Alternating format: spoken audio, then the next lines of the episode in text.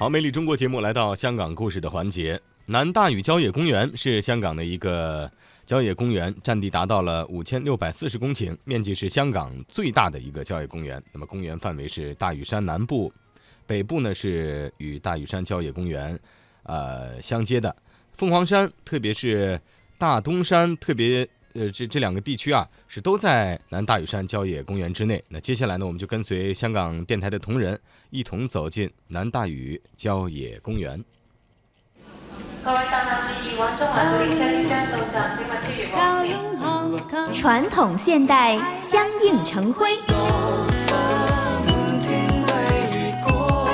中西文化共冶一炉，东方之珠。动感之都，香港故事。香港故事，欢迎来到香港故事节目时间。节目当中，雨波非常高兴，请来香港中国旅游杂志副总编辑陈一年一哥，你好，你好，大家好。我们来继续逛逛郊野公园，也给大家重温一下这个地理课哈。说起香港最大岛屿啊，是哪一个岛屿呢？呃，以前我真的答错过，其实 以为是香港岛，但呃很快就被纠正了哈。香港的最大岛屿呢是大屿山，比香港岛大了几乎一半。那个时候还小哈，机场从九龙搬到大屿山之后呢，嗯，才去认识大屿山这个地方，后来才知道它真的有多大哈。位处香港的西南面，总面积达到一百四十六点七五平方公里，许多的游客搭飞机来到香港，第一个接触的就是大屿山岛屿了。嗯，对呀，啊。因为现在的机场是在大屿山啊，呃，这个岛呢也曾经啊差一点啊就就成为香港的中心了，但是后来呢，当当年呢就是要选这个地点的时候，嗯，还是香港岛占了上风，因为呃英国人是在那边登陆的啊，就是所以就没有没有轮到在这边发展了啊，因为大屿山呃的基础不太好。所谓技术不太好，就是人烟稀少，很少人住在这个地方啊。呃，也因为如此，现在才给我们留下这么好的一个一片啊一个天然环境，自然的天地，哎，非常的好啊。就是呃最美的地方，一个就是啊新界东，就是呃西贡沿海一带，嗯，呃另外一个就是大屿山啊。而大屿山呢，又有它呃独特的地方，就是呃。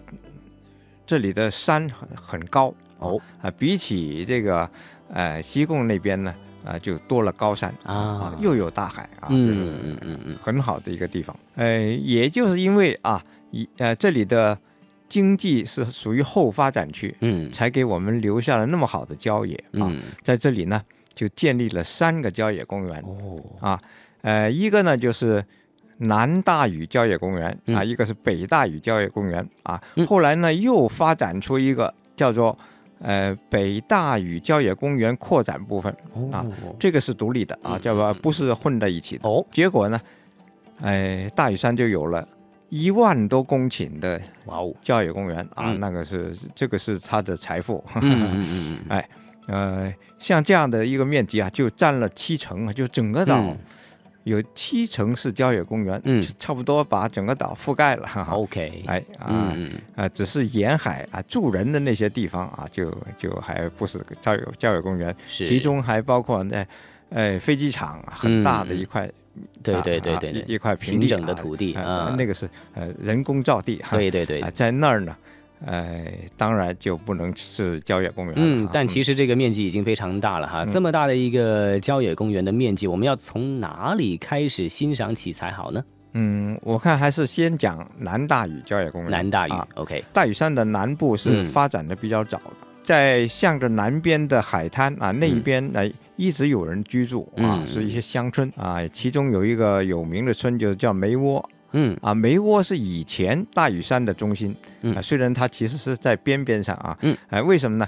因为啊，跟外界交通的就呃，在那个船只啊，就是停靠在梅窝啊，嗯，梅窝是一个原来是个渔村，后来变成一个呃接近小镇这样的规模了，嗯，哎，在这个啊中环就有船到这儿来，嗯啊，对，哎，像这样的一一。这样的交通已经是当时已经是最好的了。嗯嗯嗯。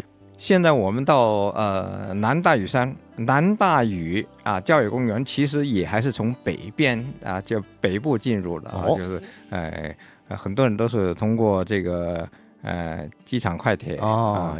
哎，进入大屿山，嗯，然后呢，再通过别的巴士啊，啊，还有啊昂坪三六零这个缆车啊，对对对，来到这个啊南大禹。我们说的南大屿、北大屿，就是以中间这个差不多是三基线为界的啊，也就是说有很多的呃名称下的啊一些地点啊。实际上有一部分是属于南，有的有一部分就属于北啊。OK，啊，这样呢就啊，我们去旅游啊，呃，也就冲着这些点了。一个是昂坪啊，这里是个佛教圣地啊，这里有呃宝莲寺、天坛大佛啊，昂坪市集、心经简林啊，还有就是昂坪三六零是在这里落脚的。呃，还有心经简林，嗯，在林子里边的啊。对，呃。是由呃国学大师姚宗仪，嗯啊姚宗仪大师哎题写的《心经简林》，就把《心经》呃题刻在嗯呃木木板上，嗯啊木桩子上啊，呃这个是一个很很就你看起来很有力的，嗯啊这个书法啊是个杰作，嗯哼昂平呢。呃，现在看上去呢，也是在中间的这个半山腰上面的一个发展的一个市集啊。那么我们去要欣赏的话，欣赏这个郊野公园的风貌的话呢，就会选择哈，从北面通过道路进入这个南面。那么南面的话，刚才一哥说到了有凤凰山，这个凤凰山是不是香港最高的山峰呢？呃，第二高，第二高啊。第一高呢是大帽山啊，这是第二高峰。嗯，但是呢。呃，这里相对来说，呃，比较多人上去看日出啊。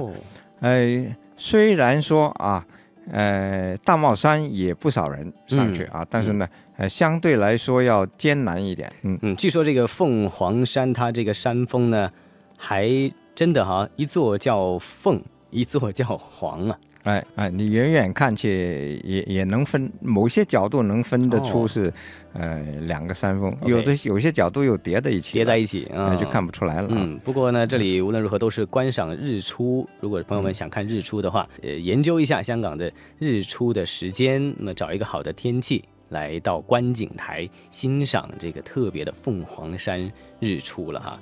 那么另外一方面呢？我们就看到了，在大家非常熟悉的这个大屿山的一个地方，叫做大澳了。其实说到这个大屿山郊野公园跟大澳的关系又是怎样的呢？它的位置呢是划到了南部，嗯啊南部啊，但是它实际上是在西啊，在西，这个是一个呃看日落的地方啊，哎，但是呢，因为把它啊划到了南啊，虽然这个村庄不能算是。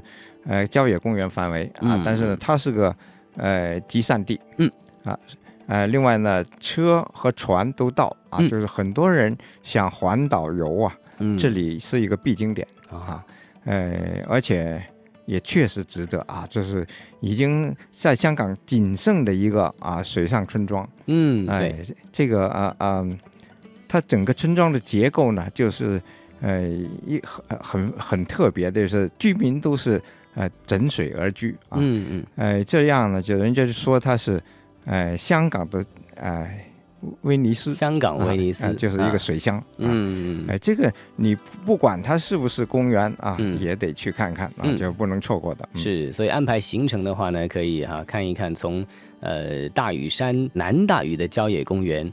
开始呢，呃，你的行程，那么当中的行程呢，又可以特别爬一爬凤凰山，那也可以啊，去到昂坪来观赏一下市集、心经简灵，还有著名的宝莲禅寺、天坛大佛，然后呢，又可以呃去到大澳。